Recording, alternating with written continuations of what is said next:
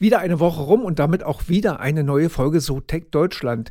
Schön, dass ihr da seid. Frauke, erinnerst du dich noch an deine letzte Bahnfahrt? Wenn wir dienstlich unterwegs sind, dann ja meist mit dem ICE und da buchen wir uns ja einen Sitzplatz dazu. Soweit beruhigend. Naja, zumindest solange der Sitzplatz dann auch wirklich angezeigt wird und so. Naja, das funktioniert ja auch nicht immer, aber es gibt eine frohe Botschaft. Zumindest im Regionalverkehr soll es jetzt eine Echtzeit-Auslastungsanzeige geben. Der ein oder andere wird jetzt eventuell schmunzeln und sagen, die Bahn kriegt doch meist nicht mal die richtige Wagenreihung hin. Wer kennt sie nicht, die bekannte Ansage auf dem Bahnsteig, beachten Sie die geänderte Wagenreihung. Im Detail sollen die Bahnreisenden über Anzeigerbahnsteig-Apps oder im Zug über die Auslastung informiert werden. Es gibt Zähler im Türbereich und Lichtsensoren. Diese messen die Auslastung an den vorbeifahrenden Zügen. So sollen wir Reisende im Vorfeld quasi schon animiert werden, Wagen auszuwählen, die nicht so voll sind. Das macht Sinn. In einigen Regionen sind die Anzeigen schon aktiv, so in Stuttgart und Hamburg, bei einigen S-Bahnen, in Regionalbahnen zwischen Hamburg und Lübeck. Da bin ich aber mal gespannt, wie das funktioniert und ob es auch was bringt. So viel Fortschritt gibt es bei den meisten Behörden und Ämtern nicht wirklich. Von geforderten mehr als 500 staatlichen Dienstleistungen sind bisher etwas mehr als 30 digital. In dieser Folge sprechen wir vor allem über die digitale Zeitenwende in Deutschland. Gibt es noch Hoffnung, dass auch Staat und Kommunen endlich digital werden? Wir hoffen ja immer bis zum Ende und jetzt wünschen wir euch auf jeden Fall viel Spaß. Abonniert uns und bewertet uns und bis zum nächsten Mal. Herzlich willkommen bei So Tech Deutschland, dem NTV Tech Podcast mit Frauke Holzmeier und Andreas Laukert. Heute haben wir zu Gast einen Stammgast, würde ich sagen. Das äh, dritte Mal schon bei uns. Das freut uns sehr bei SoTech Deutschland, nämlich Achim Berg, der Präsident des Digitalverbandes Bitkom. Hi Achim, schön, dass du da bist. Ja, vielen, vielen Dank. Hallo, hallo. Vielleicht für alle, die dich noch nicht ganz so gut kennen, Diplom-Informatiker. Du bastelst auch mal ganz gerne zu Hause an deinem äh, Smart Home. Du warst mal Vorstandschef von Avato und dementsprechend kennst du auch äh, Bertelsmann ganz gut, da auch unterwegs gewesen im Vorstand, Microsoft Deutschland gewesen und noch einiges mehr. Und jetzt treffen wir uns eigentlich regelmäßig, um über ja, digitale Themen zu sprechen. Ja, es war irgendwie ein verrücktes Jahr letztes Jahr, wie das davor auch und das davor auch. Aber wenn du kurzen Blick zurück, was war so dein schlimmstes Erlebnis vielleicht oder so? Also nicht als abgesehen von Krieg und so weiter, aber so aus deiner Branche betrachtet, wo, was war so dein Thema? Also ich finde eigentlich, dass wir einfach bei dem Thema Digitalisierung nach, zurückwärts nach hinten fallen, nicht nach vorne. Das ist das, was mir am meisten ärgert. Mhm. Also man sieht, überall ist es wichtig, so ob es beim, beim Klimaschutz ist, ob es bei Verkehrsthemen sind, äh, egal wo man hinschaut, das Thema Digitalisierung, äh, selbst das Thema Fachkräftemangel, Rezessionsangst, das ist alles, hängt alles sehr stark mit Digitalisierung zusammen. Und speziell in der Verwaltung äh, und in der Bildung hängen wir fürchterlich zurück. Darüber haben wir auch schon gesprochen beim Digitalgipfel, da haben wir uns das letzte Mal gesehen. Das war im Dezember und da haben wir auch so ein bisschen so eine Ampelbilanz äh, gezogen, ein Jahr Ampel äh, Digitalpolitik und äh, du sagst, glaube ich, ja, die digitale Zeitenwende haben wir jetzt noch nicht so gesehen. Nee, wir haben es, genau das ist der Punkt. Also äh, man kann es auch nicht mit einer Krise äh, rechtfertigen. Wir haben einfach, uns ist es nicht gelungen, jetzt doch den, den, den, den Schwung, den wir am Anfang der Ampelkoalition gesehen haben, auch umzusetzen. Also das Thema digital, auch wenn eine Digitalstrategie doch mal wirklich nach langem Anlauf im August, die auch gar nicht so schlecht ist, äh, mal veröffentlicht wurde.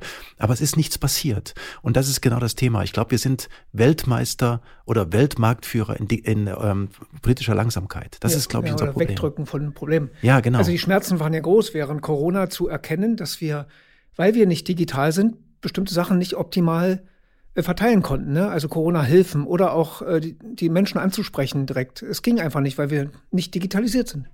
Ja, es ist interessant. Wir haben im Prinzip alle Grundrechte sind eingeschränkt worden, mhm. bis auf das Thema Datenschutz. Das ist das Einzige, was nicht eingeschränkt worden ist. Und das muss man sich mal vorstellen. Ja, das stimmt. Mhm. Corona war ein Stichwort dazu. Ja. Ähm, du sagst aber auch immer, das Wichtigste, was jetzt passieren muss, um auch mal ein bisschen nach vorne zu schauen, ähm, ist die digitale ID. Für alle, die vielleicht noch nicht so viel damit anfangen können, was steckt dahinter, wieso braucht man das? Also ist natürlich klar, wir brauchen eine elektronische Signatur, um überhaupt digital Verwaltungsaktivitäten auch wirklich machen zu können. Also ich meine, ich muss mich authentifizieren, äh, ich muss das digital machen können, aber wenn ich jetzt bei über 2000 Vorgängen noch eine Schriftformerfordernis habe, das heißt, ich muss handschriftlich unterschreiben, dann ist es doch klar, dass ich das nicht digitalisiert bekomme.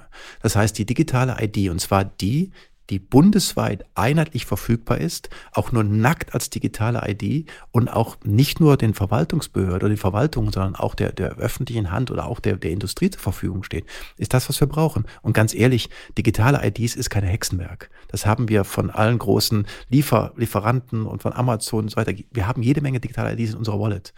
Und was ich mir wünsche, ist nicht nur, dass ich mich über eine digitale ID authentifizieren kann, sondern dass ich auch meinen Führerschein, Personalausweis und alles das auf meinem Handy mittransportiere oder mit in meiner Wallet habe.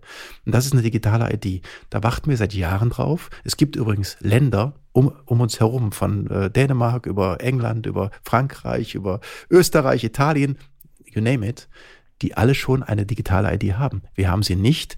Wir warten jetzt hier, wir überlegen, ja, wir haben doch unsere, unsere Möglichkeit auf dem Personalausweis, da gibt es doch diese Möglichkeit. Das sind aber auch nur etwas über 30 Prozent, die die Möglichkeit überhaupt haben. Es ist relativ komplex und eine einfache digitale ID würde uns, wenn es, wenn ich einen Wunsch frei hätte, würde uns ganz schnell nach vorne bringen beim Thema Digitalisierung der Verwaltung. Also unser LNG-Terminal in dem Bereich ist dann die digitale. ja, aber das ID. ist ein gutes Beispiel. Also mhm. auf einmal, das LNG-Terminal war innerhalb von sechs Monaten mhm. fertig. Ja. Also wir können doch schnell. Ähm, es, ist, es gibt, auch wenn es nur wenige Ausnahmen gibt, es gibt jede Menge andere Themen. Es fängt bei der Elbphilharmonie an, hört bei der Kölner Oper auf und was weiß ich. Aber wir haben doch Themen, die wir schnell können. Und das sollte uns doch ein, ein, ein Beispiel geben. Wir können doch, wenn wir wollen. Ja, wenn ich mal hochrechne, glaube ich, waren das fünf, sechs Stakeholder da von Juniper und die und die muss man alle ein bisschen einordnen, ein bisschen Geld geben. Das geht schnell. Hier geht es um wie viele äh, Beteiligte beim, sagen wir mal, digitale ID, Bundesländer, Kommunen, äh, Behörden. Das ist ein bisschen mehr, ne? oder? Ja, ich glaube, da ist das, ähm, warum diese großen Vorhaben scheitern in Deutschland. Ähm, das ist natürlich klar, man kann es anprangern, aber es ist fast klar. Wir haben 961 oberste Behörden auf, allein auf Bundesebene. Mhm. Wir haben 16 Bundesländer, wir haben 11.000 Kommunen, äh, die teilweise autonom, autark sind. Das heißt, wir haben so, uns, so ein komplexes Konstrukt gebraucht in der Verwaltung. Äh, und da will ich auch gar keinen Vorwurf machen. Äh, ich glaube, dieser Infarkt, den wir sehen, dieser, dieser, dieser Bürokratisierungsinfarkt, der lässt sich gar nicht verhindern. Und ich bin mittlerweile auch fast der Meinung, dass wir das nur lösen können, wenn es einen großen Knall gibt. Das so wollte ich gerade sagen, brauchen wir nicht einen Infarkt am Ende, weil fünf Jahre haben wir jetzt versucht, dieses OZG, also das Onlinezugangsgesetz, irgendwie auf die Reihe Reihe äh, zu bekommen. Und das Problem ist ja, haben wir schon bei den Gesundheitsämtern ja auch gesehen, bei Corona, dass die alle unterschiedliche Software benutzen und wenn sie überhaupt eine Software benutzen und nicht ein Faxgerät oder wie auch immer. Wieso, du bist kein Politiker, aber wieso kann man das nicht einfach mal vorschreiben, dass ab 1.1.2024 muss jeder die und die Software nehmen, dass wir es irgendwie synchronisieren können? Ich glaube, da gibt es zwei Antworten drauf. Auf der einen Seite tun wir uns unheimlich schwer, Dinge auszuprobieren. Also diese Beta-Modus, den haben wir nicht in Deutschland, ganz speziell. Also das heißt, wir, wir fangen nicht an. Es gibt ja durchaus Beispiele, wo auch jemand mal etwas entschieden hat. Zum Beispiel im Ahrtal hat jemand entschieden, innerhalb von drei Tagen eine neue Straße zu bauen, als sie weggeschwemmt wurde. Hat er nicht gefragt. Hat, nie, hat, niemand gefragt. Genauso wie in Rostock bei der Pandemie, da hatte auch der Bürgermeister ähm, mhm. eigenhändig entschieden, was geöffnet, was geschlossen hat, hat es einfach gemacht. Aber diese Dinge auszuprobieren, also diese, dieser, wir haben immer diesen, diesen, wie heißt dieses, dieser, dieser äh, Peak of Perfection, wo wir immer hingehen wollen, wir alles perfektionieren, keiner traut sich was auszuprobieren. Das ist aber so eine Mentalitätssache. Und ich glaube, das ist ein großes Problem, was wir haben. Ähm, das, das zweite Thema ist, um, warum wir die Dinge nicht ausprobieren, ist, glaube ich, und das, das kennt man als Unternehmen. Also ich bin gewohnt, wenn ein CEO eines Unternehmens sagt, ich will das jetzt so, selbst wenn er in Anführungsstrichen nicht verantwortlich ist, alle 14 Tage ein Meeting einberuft, sagt, wo stehen wir jetzt beim Thema A, wo stehen wir beim BMAB und nochmal immer wieder und das alle 14 Tage macht, das kann in unserem Fall nur der Bundeskanzler bzw. das Kabinett machen. Wenn wir bestimmte Dinge wollen, dann kriegen wir die auch durch. Es muss nur mit, Nach mit Nachdruck passieren und dann ist es auch mal völlig egal, wer verantwortlich ist und wie viele Beteiligte es gibt. Wenn man es will, bekommt man es hin. Da da erinnere ich mich so an ein Interview, was, glaube ich, Frank Thene gegeben hat. Das hat ein bisschen Furore gesorgt, weil er so ungefähr in die Richtung ging, ja, wir brauchen eigentlich mal so vier Jahre jemanden, der durchgreifen darf, ohne dass die anderen sich beschweren dürfen. Hier haben wir natürlich einen Unternehmenschef, der kann das machen. Aber wenn ich überlege, nur Gesundheitssystem, die digitale Patientenakte, wie lange das gedauert hat, da hatten wir auch ein Interview und er hat uns ja erzählt, dass das die Technologie dahinter 15 Jahre alt ist, weil wir haben daran 20 Jahre rumgedoktert. Wurde quasi irgendwann festgelegt, so jetzt bleiben wir hier stehen und machen das dann und dementsprechend alt ist die Technologie, weil so viele Beteiligte von Krankenkassen, Verbänden, Arztverbände, alle wollten mitreden und durften mitreden und das ist bei rausgekommen. Das wird bei jedem Projekt so passieren am Ende. Ja, deshalb war gerade mein Punkt mit diesem Beta-Modus. Ähm, wenn jemand erstmal hingeht und was ausprobiert. Es gibt übrigens eine Lösung dafür. Äh, und zwar äh, müsste man die mal durchsetzen. Man müsste sich im Prinzip ähm, mal, man müsste mal einen Bereich, eine Kommune, ein Krankenhaus oder mal machen lassen und sagen, du hast jetzt die Aufgabe, das zu machen, wie du möchtest. Äh, du hast zwei Jahre Zeit und wenn es funktioniert, müssen es alle übernehmen in der Logik. Gibt's doch. Es Aber gibt Essen zum Beispiel, Uniklinik Essen, oder? Mhm. Teilweise gibt's das schon. Das Ja. sage ich ja, es gibt schon. Das mal hingeführt, also wirklich hinzugehen, zu sagen, du hast eine Testregion und es gibt so eine, auch, das kann man ja auch gesetzlich absichern. Eine Testregion zum Beispiel, nehmen wir mal ein Thema, äh, Kfz-Zulassung, wie wir aus Amerika und anderen Ja. Ländern kennen. Äh, Ich habe ja alle Daten, ich gehe zu meinem äh, Auto, zum Automobilhaus und sage, ich hätte gern diesen Wagen. Dann druckt er einfach nur ein Papierschild aus und ich drucke, gebe das hinten rein, ja, von 14 Tagen muss ich den Wagen anmelden. Das wäre ja relativ einfach, so geht's in Amerika. Easy. Äh, Bei uns geht das natürlich nicht, weil ein Stempel drauf muss und dieses und jenes und so weiter. Und das mal einfach zu sagen, so eine Kommune, du darfst das jetzt mal machen. Probier das mal aus. Da gibt es mit Sicherheit einige Dinge, die, an die wir denken müssen. Da gibt es dann, was weiß ich, Tageszulassungen und, und rote Kennzeichen und was weiß ich nicht alles. Du probierst das aus und wenn es funktioniert und gelöst hat, wird es bundesweit eingeführt. Warum nicht? Aber dann müsste man ja auch wieder sagen, Datenschutz ist uns erstmal egal, weil Stichwort E-Rezept, da gab es ja auch Testregionen, dann haben sie es irgendwann wieder eingestellt, weil äh, der Bundesdatenschutzbeauftragte, glaube ich, war es, gesagt hat, na, da habe ich aber noch Bedenken. Also auf dem Datenschutz, da, auf dem kloppe ich auch ganz gerne. Und auf dem bin ich auch immer ganz, das ist auch einer meiner, meiner Kernforderungen, das Thema mal wieder zu, zu bearbeiten. Man muss aber sagen, es gibt auch ein Aber. Also wir haben uns natürlich die Sache unglaublich kompliziert gemacht. Wir haben erstmal 16 Datenschutzbeauftragte in den Ländern, die übrigens alle eine unterschiedliche Meinung haben. Und wir haben einen noch im Bund der auch nicht mit der, den Ländern äh, übereinstimmt. Das heißt, wir haben uns beim Datenschutz, haben wir uns so richtig Schachmatt gesetzt. Und dann auch noch zum allem Überfluss die Datenschutzgrundverordnung so umgesetzt in Deutschland, wie sie niemand in Europa umsetzt gesetzt Deswegen, hat. das wollte ich sagen, das war gar nicht nötig. Das war gar nicht nötig. Ja. Wir haben das weil wir in unserer Überkorrektheit völlig überzogen. So, und jetzt kommt, das, jetzt kommt der Punkt, äh, da jetzt hinzugehen und zu sagen, okay, liebe Länder, das ist ja auch noch Landes, äh, wir haben ja noch das, das föderale, die föderale Thematik.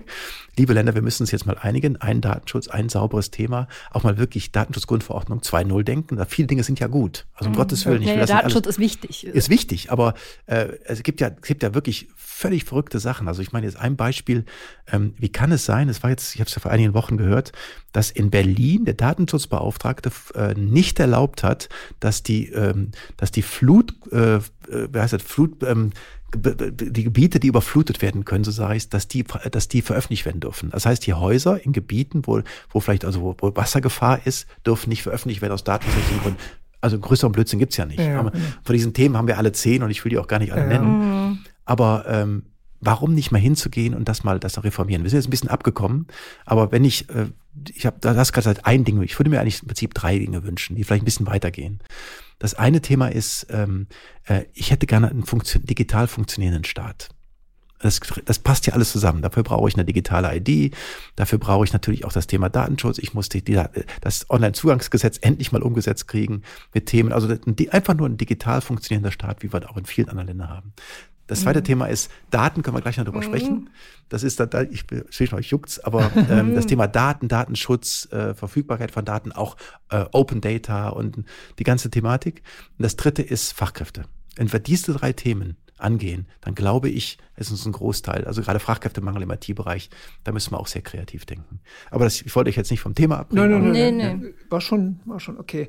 Ich überlege die ganze Zeit hin und her. Ähm, deine Idee mit der regionalen Ausprobieren, ich weiß nicht, ob ich nicht lieber das zentrale Ausprobieren hätte. Wieso fangen wir nicht an mit der Führerscheingeschichte oder an äh, Kfz-Anmeldung? Dass Ganz ich das einfach. zwinge, erzwinge, dass das Ja. digital möglich ist, ohne Pipapo, Weil und es bis dann heute- rolle ich aus. weil es bis heute nicht funktioniert hat. Der zentrale Ansatz hat schafft in unserem komplizierten Aber das ist ja eine Sache, die zentral geregelt ist. Staat. Ja. Kfz-Zulassung. Da gibt's ja, der Fahrzeugschein sieht überall gleich aus. Der hat sogar schon diesen, Q- nicht QR-Code, das ist ja so ein 3D. Genau. QR-Code, das war alles schon vorbereitet. Ja. Das funktioniert nur nicht. Genau. Ich habe jetzt auch noch mal ein Beispiel genommen. Das zum Beispiel zum Beispiel Kfz-Zulassung fiel mir spontan ein, weil ich es gerade heute gemacht habe. Und Also. ähm, weil es hochkomplex ist und das könnte man sehr viel einfacher lösen. Und wenn man jetzt sich das nicht zutraut, weil es gibt immer noch, es soll es einer ausprobieren und wir sollen es einfach durchführen. Und dann, aber ich halte diesen Weg, den, dass wir, dass wir das wirklich, wenn wir es jetzt zentral nicht schaffen, dass wir es, dass wir es in, in Testregionen durchführen und dann, wenn es funktioniert, auch wirklich umsetzen. Ich will jetzt ja nicht hier der Miesmacher sein, aber hat die Ampel es nicht schon von Anfang an falsch gemacht, indem sie der Digitalisierung kein Budget gegeben hat, Und letztlich auch kein richtiges Ministerium? Ja, also man hat, und da ähm, schlage ich auch mal eine Bresche für Minister Wissing. Ähm, wir sind, ja, nein, erstmal grundsätzlich. Also erstmal, äh, er nennt sich Digitalministerium, hat kein Digitalbudget und die Verantwortlichkeiten, die in den ganzen Ministerien sind, Aufgeteilt. die sehen, sind so aufgeteilt, die sehen aus, was wie der, wie der Münchner U-Bahn-Plan. ähm, alles rechts, links, ähm, unterschiedliche Themen, Innenministerium, Finanzministerium, Justiz, alle, wer da noch beteiligt ist. Das heißt, er hat in einigen Bereichen überhaupt keine Chance durchzugreifen, beziehungsweise er hat nur eine Chance, wenn alle mitspielen. Eben, aber dann sieht man doch schon wieder, man kann sich denken, die nächsten drei Jahre passiert auch nichts, weil was, was Es wurde nicht geregelt. Ja, was soll ich jetzt sagen? Jetzt, wir können jetzt das Interview abbrechen sagen, Nein, um Willen, ich, das deswegen meine ich, nichts. ich will jetzt gar nicht die Auf Stimmung der anderen- runterziehen, aber Auf der anderen wir wollen ja Seite realistisch sein. haben Nein, wir aber wie 20 arbeitet ihr denn? Ihr seid ja Verband oder Ja. du bist ja auch beim Verband. Ihr müsst ja die Themen voranbringen, weil die Unternehmen treten euch wahrscheinlich und sagen, kümmert euch mal, dass die da oben in Berlin ein bisschen in Schwung kommen. Und dann steht ihr da und sagt, ja, was soll ich jetzt machen? Mit wem soll ich reden, um irgendwas umzusetzen oder durchzusetzen? Also was wir machen ist, wir sprechen mit allen. Und äh, das ist schon mal gut. Und auch alle sprechen mit uns, das ist ja auch, Auch ganz gut. wichtig. Und ähm, wir werden auch zu vielen Meetings eingeladen und geben mal unseren Input. Ähm, Gehe ich da zufrieden raus und sage, Mensch, jetzt haben, jetzt haben wir den Durchbruch geschafft? Nein. Ähm, wir haben es gestern beim Autogipfel gesehen, wo wir ja auch äh, durchaus sehr viele digitale Themen haben. Ähm, natürlich ist das ein, ein dickes Brett und sind viele Interessenvertreter, das verstehe ich ja auch, aber ähm, ich glaube, da kommen wir zu dem Punkt, den ich ganz zu Beginn gesagt habe. Wir müssen einfach entscheiden. Und zwar schnell. Und manchmal entscheiden wir auch Dinge, die also nicht jedem auch gefallen. falsch entscheiden als Manchmal ist es besser, also ne, ist es meist besser, falsch zu entscheiden, als gar nicht zu entscheiden. Und das ist genau der Punkt. Und das, das Thema Geschwindigkeit. Nehmen wir das Thema Automobil. Ähm, wir sind jetzt in, in, äh, in Deutschland. Europa schaut auf uns und wartet auf uns. Was wollen wir jetzt in Deutschland? Wie wollen wir entscheiden? Ob es jetzt Euro 7 oder andere Themen sind, die jetzt nicht mal in meinem Beritt sind. Aber ähm, wir warten auf die, wir warten auf die, äh, also EU, wir möchten eine klare Sicht mit Deutschland. Wir haben die aber nicht, weil wir sehr viele Interessen haben, auch in der Ampel. Natürlich klar, da sind völlig unterschiedliche Interessensvertreter. Äh, Von FDP bis Grün ist ein großer, ein weiter Weg. Und äh, das ist ein typisches Beispiel, jetzt mal abgesehen von Digitalthemen, ein breites ein Thema, wo wir einfach dann uns in Deutschland nicht einigen. Und da ist die Frage, kann der Kanzler permanent ein Machtwort sprechen oder kann er permanent äh, von seiner richtigen Kompetenz Gebrauch machen? Ich glaube, wir wissen die Antwort. Er kann es nicht permanent. Mhm. Und das ist, glaube ich, also selbst wenn der Kanzler wollen würde, und ich glaube, es gab ja vorher ja auch mal einige Podcasts, wo Leute gesagt haben, lass doch mal einen machen und gib dem doch mal vier Jahre. Ich halte das für brandgefährlich, um ehrlich Äh, zu sein. Das, das war die Frank Thelen-Idee auch. ja, ja, ich, das halte ich für, also das halte ich für König halb, digital und dann vorher. halte ich nur für halb durchdacht. Äh, Ja, das- aber die, ähm, ähm, trotzdem, jetzt kommen wir zu unserem ersten Punkt. Würde uns eigentlich bei dem Thema Durchbruch in Deutschland, also gerade das Thema Überregulierung und so weiter, würde uns da ein, ein Infarkt helfen? Und das ist meine Sorge, ist, dass wir in die Richtung gehen. Aber wie sieht dann ein Infarkt aus? Was heißt das? Ein Infarkt heißt, dass wir nichts mehr entscheiden, dass die Dinge unendlich gezogen werden, ob sei es jetzt bei Vorhaben, hier bei Genehmigungsverfahren, die ja unendlich dauern. Na gut, dann haben wir ja schon Kammerflimmern. dann haben wir schon, wir haben schon Kammerflimmern, ja. Also wenn man sieht zum Beispiel bei dem Thema äh, Standort, äh, Standorte für Funkmasten, ich glaube, es sind mittlerweile 2000 Funkmasten in der Genehmigung und es gibt tausend Gründe, warum die nicht gebaut werden. Aber ich habe den Leuten schon häufig mal erklärt, ich brauche einen Funkmast, um 5G zu übertragen. Das geht leider nicht anders. Im Kabel ist das schwierig. Und ähm, es gibt da äh, Gegner in Nordemai, Back, Backyard und diese ganzen Thematiken, die wir da haben.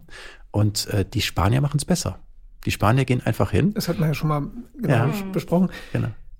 Ähm, Ja, dann das sagen wir wäre es so aber ein nochmal für die es nicht wissen. Ja, die Spanier sagen einfach, äh, bau das Ding und wenn du gegen äh, geltendes Baurecht verstößt, musst du es wieder abreißen. Was übrigens Ja, nie das passiert. wäre ja was, was einer mit, mit einer Ansage durchsetzen könnte. Ja, So genau. ein, so ein äh, Zeitenwende-Bums, das brauchen wir äh, auf Wiedersehen. Ähm, bei LNG zumindest machen wir es ja nicht anders. Die Proteste der Da war es so, genau. wurden ja quasi Umwelt, ähm, Dings hat ja jetzt wieder geklagt neu, aber egal. Ähm, ich wollte auch noch kurz mal zurück zu dem einen Punkt, was du sagst, mal probieren. Wenn ich jetzt an LNG-Terminals denke, okay, was kann da passieren, wenn ich mal probiert habe? Dann stehen die Dinger rum und werden nicht gebraucht, weil es zu viele davon sind. Oder, ja, im schlimmsten Fall explodieren sie, weil irgendwas falsch gebaut wurde. Aber ich denke jetzt so letztens an Potsdam, die Verwaltung, die dort stillstand, weil die PCs alle, gehackt wurden.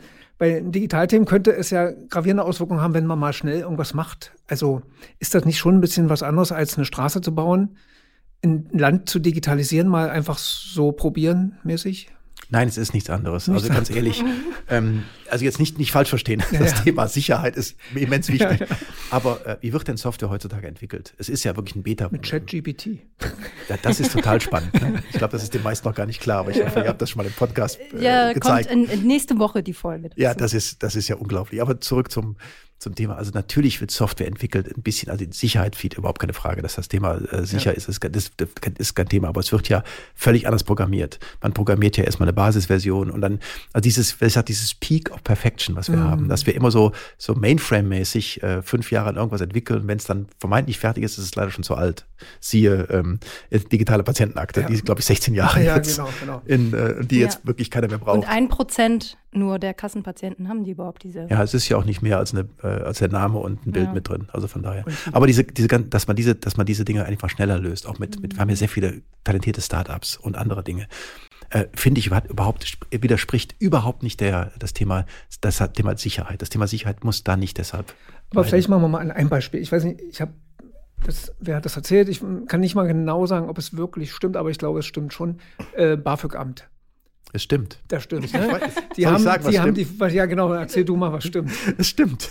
Also es ist ganz stolz verkündet worden, dass man jetzt den BAföG-Antrag online erstellen kann. Das haben auch viele gemacht. Und dann hat im darauffolgenden Monat haben die Behörden dringend neue Persön neue Leute eingestellt, die die dann ausdrucken mussten. und das ist kein Spaß, das ist wahr. Also ja, und jetzt wollte ich darauf kommen, da an dem Beispiel kann man noch sagen, wo es hakt. Ja. Die, die Ansatz, der Ansatz war richtig, aber man hat es nicht 100 Prozent gedacht. Nein, das ist ja immer, wenn man das alte Sprichwort, wenn man analogen Blödsinn im Prozess digitalisiert, kommt plötzlich ein digitaler Prozess raus. Aber die, äh, das ist da genau, also das ist Thema digital zu Ende denken ist jetzt nicht so schwierig. Mhm. Und wenn man jetzt hingeht und aus diversen Themen macht einen BAföG-Antrag online und dahinter läuft trotzdem der Offline-Prozess weiter, dann ist das ja schon. Aber ist das Selbsterhaltung, weil man sich seine Jobs sichern will? Ist das, ich will niemanden beleidigen, Blödheit? Oder ist das äh, falsches Personal? Wir kommen noch zum Thema Fachkräftemangel. Oder ist das, was ist das? Ich glaube, das ist einfach nicht zu Ende gedacht und die Leute haben nicht den Durchgriff bis in die letzte Kommune. Und wer denkt denn zu, wer ist denn verantwortlich, das zu ja. Ende zu denken? Ich glaube, in diesem Fall weiß ich gar nicht, ob es Innenministerium ist. Ich weiß nicht, ob es bei, bei Dr. Richter hängt. Das Dass man doch so Art, ja. äh, das ist ein Lernprozess bei mir auch in den letzten Monaten, seitdem ich diverse Bücher gelesen habe über Risikoentscheidungen und so weiter. Checklisten sage ich immer wieder. Warum kann da keiner sitzen, wenn wir ein Projekt aufsitzen? Machen wir zehn Punkte, die äh, sein müssen und dann wird es angekreuzt, wenn es fertig ist. Aber offenbar hat man, denkt man nicht so weit. Also wenn man sieht, was passiert, dann hat man das Gefühl, dass das, dass das nicht immer zu Ende gedacht wurde. Ja, da kann ich, das kann, da, was soll ich dazu sagen? Es, ist, es gibt ja einige Aber dieser Achim Beispiele. Muss das immer erklären. Ja, es gibt einige dieser Beispiele und ich suche immer die guten raus und ich werde immer gefragt, gibt es denn gute? Ach ja, genau. Gibt's gute und, Beispiele. Äh, ich meine, äh, es ist, es ist schwierig. Also ich Bayern, muss, doch Bayern. Ja, doch, in Bayern. Äh, da Bayern hat sich in der Tat einiges getan. Also die Kommunen sind. Habt äh, auch eine Digitalministerin. Ja, und äh, die sich da auch wirklich auch durchsetzt. Ja. Ähm, also es gibt, man merkt dann auch, wenn ich die, wenn ich die Verantwortung in eine Hand lege, ähm, dann ist die, die, in dem Fall die Frau Gerlach ist dann äh, sehr, sehr aktiv. Haben wir auch schon eine Folge mitgemacht, kann man ja. mal reinhören. Und sie hat ja. da gesagt, aber, und das hat uns erstaunt, da gab es eine Rangliste der digitalsten Bundesländer. Da war Bayern nicht auf Platz 1, sondern ich glaube NRW sogar. Da habe ich bin ich aus allen Wolken gefallen. Wer war das? NRW, glaube ich, war auf Platz 1. Wo mhm. das, habe ich gefragt, aber egal. Ähm. Aber die sind auch nicht so schlecht. Ist zwar jetzt noch ein, ein Relikt aus der, aus der alten ja, Die Kirchenaustritte muss man doch analog machen. Nein, aber jetzt wirklich auch dir Spaß beiseite ist, äh, wenn man sieht, wenn man, wenn man es schafft, und das ist auch ein Thema, wenn man es schafft, die Kommunen, wir sind jetzt sehr stark bei in der Verwaltung, ja, ja. weil wir da auch, glaube ich, das größte ja, Problem sehen. Und ich ganz ehrlich, ähm, wenn wir es nicht schaffen, unsere Verwaltung zu digitalisieren, wenn wir es nicht schaffen, dass man, es gilt ja auch in die Unternehmen. Und die Unternehmen stöhnen ja auch unter, unter Arbeitslast. Also ich meine, das, das verrückteste und beknackteste Beispiel, was es da gibt, ist, dass jetzt jeder Arbeitsvertrag ausgedruckt abgeheftet werden muss. Und nicht die, ist übrigens. Das war, kommt von Herrn Heil, oder nicht? Ja, es kommt von Herrn Heil. Äh, und äh, das ist ja das ist im Sommer letzten Jahres äh, erst eingeführt worden. Ja.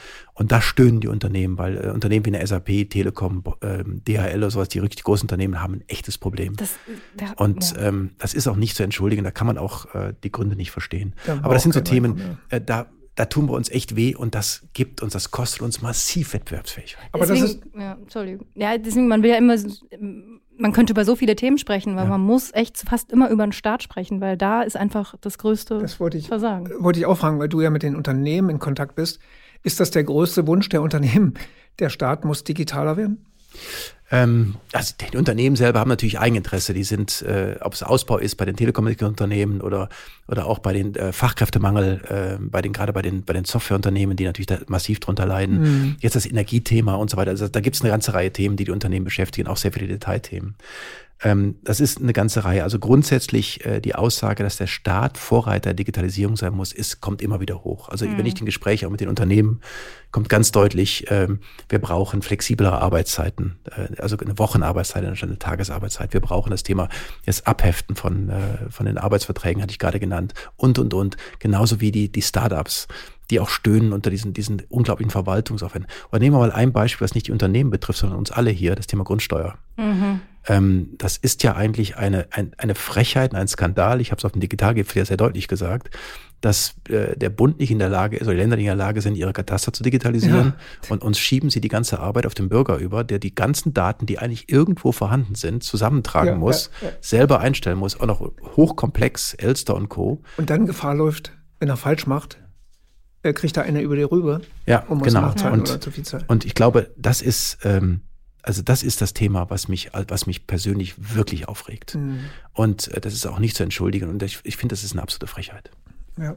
Ich vermute, du hast das auch mal Herrn Lindner oder so gesagt. Was kommt denn da für Reaktionen? Ja, ich habe das diverse Male gesagt. Äh, es wird nicht kommentiert. Ich meine, er ist ja, ich meine, gerade die FDP hat ja mit Digitalisierung auch Wahlkampf gemacht. Also. Ich möchte jetzt nicht wissen, wie lange eine Digitalisierung des Katasteramtes dauern würde.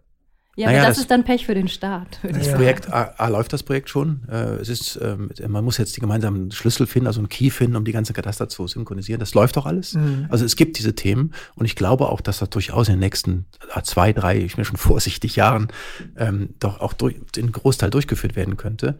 Es mag vielleicht andere Gründe geben. Vielleicht, wenn ich selber einreiche, kann ich auch schlechter gegen mich selber klagen, ja. in Anführungsstrichen. Das ist also, mhm. ich mag das jetzt, ich will das gar nicht, äh, ich will keine Gerüchte in die Welt setzen, aber schon äh, Doch, ich glaube schon. Ich, ich, warte noch ein bisschen, ich habe es noch nicht gemacht. Also ich, ich warte bis zum 27. Januar oder so. also meines Wissens hat es die Hälfte der Bundesbürger noch nicht gemacht. Ja, ja, genau. Aber du hast jetzt Unternehmen schon angesprochen und den Fachkräftemangel. Wir haben schon das Stichwort Infarkt gesagt und da fehlen ja auch eine Menge IT-Fachkräfte. Kann es da auch zu einem Infarkt kommen? Also wenn es, wenn es für mich einen Grund gibt, dass wir in eine langanhaltende Rezession laufen, ist das der Fachkräftemangel in der, in der Digitalbranche. Mhm. Ähm, das ist, das sage ich jetzt nicht in meiner Rolle, das sage ich in meiner Rolle als Bürger. Ähm, ich, wenn wir, wenn es uns nicht gelingt, das Thema Innovation weiterzutreiben, ähm, nehmen wir in der Automobilbranche, da, wo, wo dringend Innovation benötigt wird, äh, egal. Wir sind ja zum Beispiel auch bei dem Thema ähm, Gesundheitswesen, gerade diese Individualität sind wir ja auch sehr gut in Deutschland. Also wir haben, es gibt eine Reihe Bereiche. Wenn es dann nicht gelingt, dass wir äh, mit wirklichen Fachkräften äh, Innovationen treiben, dann passiert uns das, was auch vielleicht Japan vor Jahren passiert ist. Dann laufen wir in eine, in eine langanhaltende Rezession, weil wir leben vom Export, wir leben von Innovationen, wir haben keine, wir haben keine keine äh, nichts, was wir aus der Erde holen können und äh, keine anderen Dinge. Wir müssen, wir müssen einfach unser unser Gehirn, unsere Innovationen einstellen. Das ist der ganze Mittelstand lebt davon, dass er Innovationen treibt. Und das ist für mich das größte, das größte Risiko überhaupt. Hm. Aber da können wir doch Abhilfe schaffen. Ich glaube, in den letzten Wochen wurden nur einige zehn, es waren Tausende IT-Kräfte entlassen bei Alexa und bei. Alexa. Die können wir uns die nicht einfach alle holen? Da also es ist, glaube ich, ähm, gutes Geld. Äh, ja, das ist, glaube ich, jetzt wäre zu einfach, weil wenn man da etwas genauer reinschaut, sind das gar nicht so viele. Es gibt einige, die mit großem Brimborium, Tamtam Fachkräfte entlassen haben, aber die meisten suchen. Gerade äh, mittelständische IT-Unternehmen oder, oder IT-Dienstleister suchen händeringend nach Fachkräften. Und äh, wir sehen auch, dass der Fachkräftemangel größer wird und auch, dass der, hm. dass die, äh, der Digital, also der, der, der komplette Digitalmarkt oder die Digitalunternehmen im nächsten Jahr auch wieder fast 50.000 neue Arbeitsplätze schaffen. Also wir wachsen weiterhin. Und das ist äh, gerade eine neueste Analyse. Das heißt, äh, wir sollten sich davon abschrecken lassen, dass einige wenige sagen, sie entlassen. Ist es leider nicht so. Und vielleicht noch ein zweiter Punkt, äh, wenn wir immer ins Ausland schielen und sagen, Mensch, dann holen wir uns die Fachkräfte aus dem Ausland. Wir machen einen Denkfehler. Deutschland ist für viele Ausländer überhaupt nicht attraktiv. Hm. Ähm, das ja, haben wir jetzt. attraktiver werden. Genau, das ist nämlich auch ein Punkt. Äh, wir haben es ja probiert. Ich habe ja äh, auch persönlich sehr stark mich dafür eingesetzt, wir russische Programmierer holen mhm. äh, nach Deutschland und äh, einen schnellen Check machen und die äh, auch ein Visum äh, verkürzen und so weiter. Das ist uns nicht gelungen, obwohl wir es hätten, hätten machen können. Aber das Interesse ist gar nicht da. Jetzt das Interesse der Unternehmen oder Nein. der Arbeit, der, der- Arbeitnehmer, die aus dem Ausland. der, der ausländischen Arbeitnehmer nach Deutschland zu kommen, das Interesse ist Wegen nicht des da. Standorts oder wegen des Ja, Geldes oder wegen. Die sagen, also Deutschland normalerweise, wir sehen uns ja auch und ich bin auch sehr froh, dass wir auf der CES jetzt auch einen Innovationspreis bekommen haben. Äh, toll. Ja, Aber gab es doch irgendwie Wofür? 14, 14 Preise. ja, aber es- wir haben einen bekommen. Achso, weil jeder einen bekommt. nee, nee, das war und aber die, äh, ich glaube, das war das, das war das Learning, was wir auch mit den Ministerien hatten. Und ich hatte mich auch mit dem Arbeitsministerium unterhalten und auch mit anderen. Warum haben wir das nicht geschafft? Und es lag daran, dass die Bewerberanzahl sehr, sehr überschaubar war. Das heißt, die Leute sind, in, was weiß ich, in die Türkei gegangen, äh, in, nach Israel, in, nach Amerika. Ja, müssen die denn hier arbeiten? Die können auch, wenn ihr der, die Orte in der Türkei besser gefallen, können sie ja von da arbeiten. Das ist aber ein anderes Thema. Wir Okay. wollen ja, wir können natürlich hingehen und können äh, Nearshoring, Offshoring machen, was Ja. auch immer. Das ist aber nicht der Grund. Wir wollen die Leute ja hier, gerade die, gerade der Mittelstand braucht ja.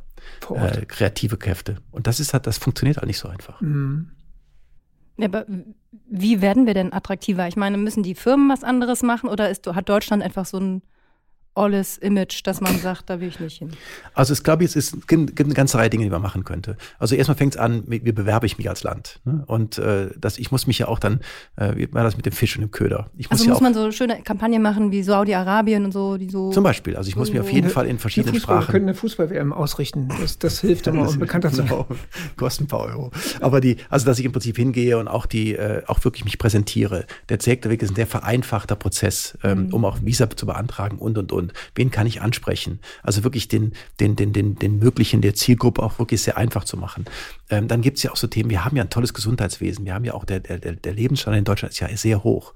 Aber im Prinzip, äh, das mal alles zu zeigen und den Leuten es zu vereinfachen, das ist das Entscheidende. Dann auch kann ich Familie mitnehmen und und und. Es gibt ja jetzt dieses, dieses Scoring-System, also diese Punkte. Äh, Das ist ja von der Idee her, äh, haben wir viele Jahre darüber diskutiert, eigentlich ganz gut. Das ist nicht nur, zum Beispiel, wenn ich sage, ich ein Programmierer muss nicht Deutsch können. Hm. Das ist, das ist zum Beispiel äh, schon mal der erste Punkt. Es, der, besser ist ja kein Englisch. Oder auch, es gibt andere Themen, auch Qualifikationen. Dann muss ich jetzt irgendwo einen Universitätsnachweis haben oder, oder, oder. Und da haben wir dieses, dieses Punktesystem, das wird ja jetzt eingeführt, das könnte unter Umständen helfen. Mhm. Schnell ans Land kommen. Na, Ich habe gerade überlegt, dann googelt so ein ausländischer möglicher Mitarbeiter, Mitarbeiterin, so was das Deutschland für die Familie bietet und liest erstmal 40.000 Lehrer fehlen. also, Ja, gut, aber da, da, ich glaube, da haben andere Länder äh, Ja. auch Themen. Aber vielleicht so am Ende noch mal ein bisschen persönlicher. Machst du sonst so eigene Sachen noch? Also ChatGPT hat man gerade, probierst du sowas aus und äh, bist da richtig heiß drauf oder? Ja, was ich mal mache, ist für mich selber und aber auch, äh, auch mal bestimmt, wenn ich auch mal irgendwo einen Vortrag halte, die Standardvorträge, die man so hält, die, die, ja, die kann man jetzt lesen, die machen wir auch, aber es ist eigentlich mal ganz interessant, was passiert die nächsten fünf bis zehn Jahre. Und ich habe das vor, vor einigen Jahren mal gemacht, habe mich mal damit beschäftigt, was passiert in der, Med- in der Medizinbranche, was passiert überhaupt, was kann passieren, was ist so autonomes Fahren, sind so Themen, aber auch genauso Robotik.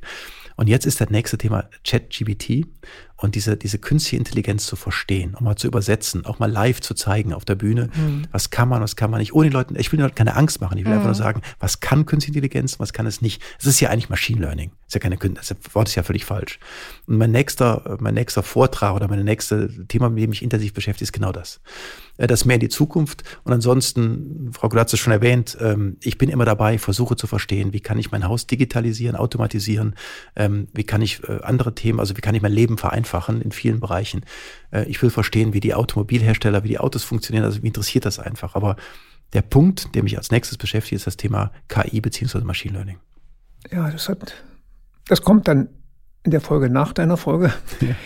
Reden wir darüber mit Ne- Neuroflash. Ähm, total, also da habe ich Gänsehaut bekommen, was da auf uns zurollt. Mhm. Also der sagte schon, wir könnten bald mal einen Podcast mit einem Chatbot machen. Das würden nur wenige merken.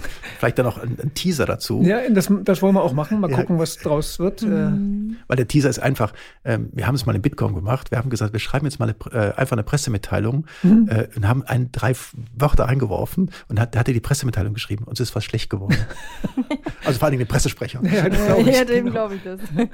da haben wir auch drüber diskutiert. Aber das dann äh, nächste Woche. Aber jetzt gerade, wo du das so gesagt hast, womit du dich alles so beschäftigst, habe ich so gedacht, eigentlich bräuchte man doch so Influencer für Digitalisierung so vom Mund aus oder so. Einfach um die Leute, damit die Leute Lust drauf haben, damit dann erhöht sich ja auch der Druck vielleicht. Ach, wäre es nicht einfach so, wir liefern mal irgendwas, wir legen mal einen Führerschein auf die, Ja. aufs Handy und können uns mal authentifizieren damit oder legen mal einen Personalausweis drauf oder das Ummelden, was ich letztens noch gemacht habe, geht einfach nur online. Das wird doch schon Ja, reichen. Ich meine, ganz ehrlich, in Dänemark nutzen 98,5 Prozent den maschinenlesbaren Personalausweis oder den elektronischen. Bei uns sind es sechs oder neun, ich glaube neun Prozent. Neun Prozent sind es aktuell. Ich war letztens Reifenwechsel beim Autohändler und der kannte mich noch nicht und musste meine Daten halt eintippen. Dachte ich, diesen Fahrzeugschein, wenn der einfach nur da mit dem Scanner kurz und hätte alle Daten, der musste den, die Ident nochmal alles abtippen. Mühsam, das hat ewig gedauert. Zehn Minuten oder so, ehe der die Rechnung fertig hatte. Das könnte so einfach sein. OCR-Scanner, aber gut. jetzt Ja, oder so, genau. Ach, das war ja noch früher. Ja. Schulnote? Schulnote, oh Gott. Oh Gott. Schulnote, ja, hat man ja immer das Thema. Schulnote, wie, ja, oder vielleicht ein Ausblick auf eine Schulnote dieses Jahr. Kommen wir dieses Jahr voran? Vielleicht sagst du, was war letzten, was wäre fürs letzte Jahr deine Schulnote gewesen für Deutschland, Digitalisierung und hoffst du auf eine Besserung? Also in aller Fairness, letztes Jahr haben wir nichts erreicht. Also das Thema, In aller äh, Fairness, das war schon. ja, das Thema Zeitenwende oder die digitale Zeitenwende ist, ist einfach ausgefallen im letzten Jahr. Warum auch immer, sie ist ausgefallen. Äh, wir haben den, wir hatten mit viel Anlauf ein OZG. Äh, wir haben uns darauf gefreut, äh, dass wir vielleicht mal 100 oder 150 Anwendungen digitalisiert finden. Jetzt haben wir, glaube ich, 35, die wirklich durchdigitalisiert sind. Also die Schulnote ist da, äh, ich glaube, die brauche ich nicht zu nennen. Okay. Die ist da und ins, im kommenden Jahr, ähm, warum soll ich jetzt voller Hoffnung sein? Ähm, ich bin jetzt, ich mache das jetzt auch schon viele Jahre, ich bin auch schon viele Jahre in der Digitalbranche. Ähm, ich lasse mich einfach überraschen. Aber äh, ich will das nicht in vorauseilendem Gehorsam. Oh, ich könnte sagen, das ist eine 3, aber ich lasse mich einfach überraschen. Es muss mal endlich was passieren. Aber Wunder gibt es immer wieder. Wir wollen ja Optimismus. Ich glaube nicht an Wunder. Ja, Aber es war trotzdem schön mit dir, Ja. Achim. Danke. vielen Dank.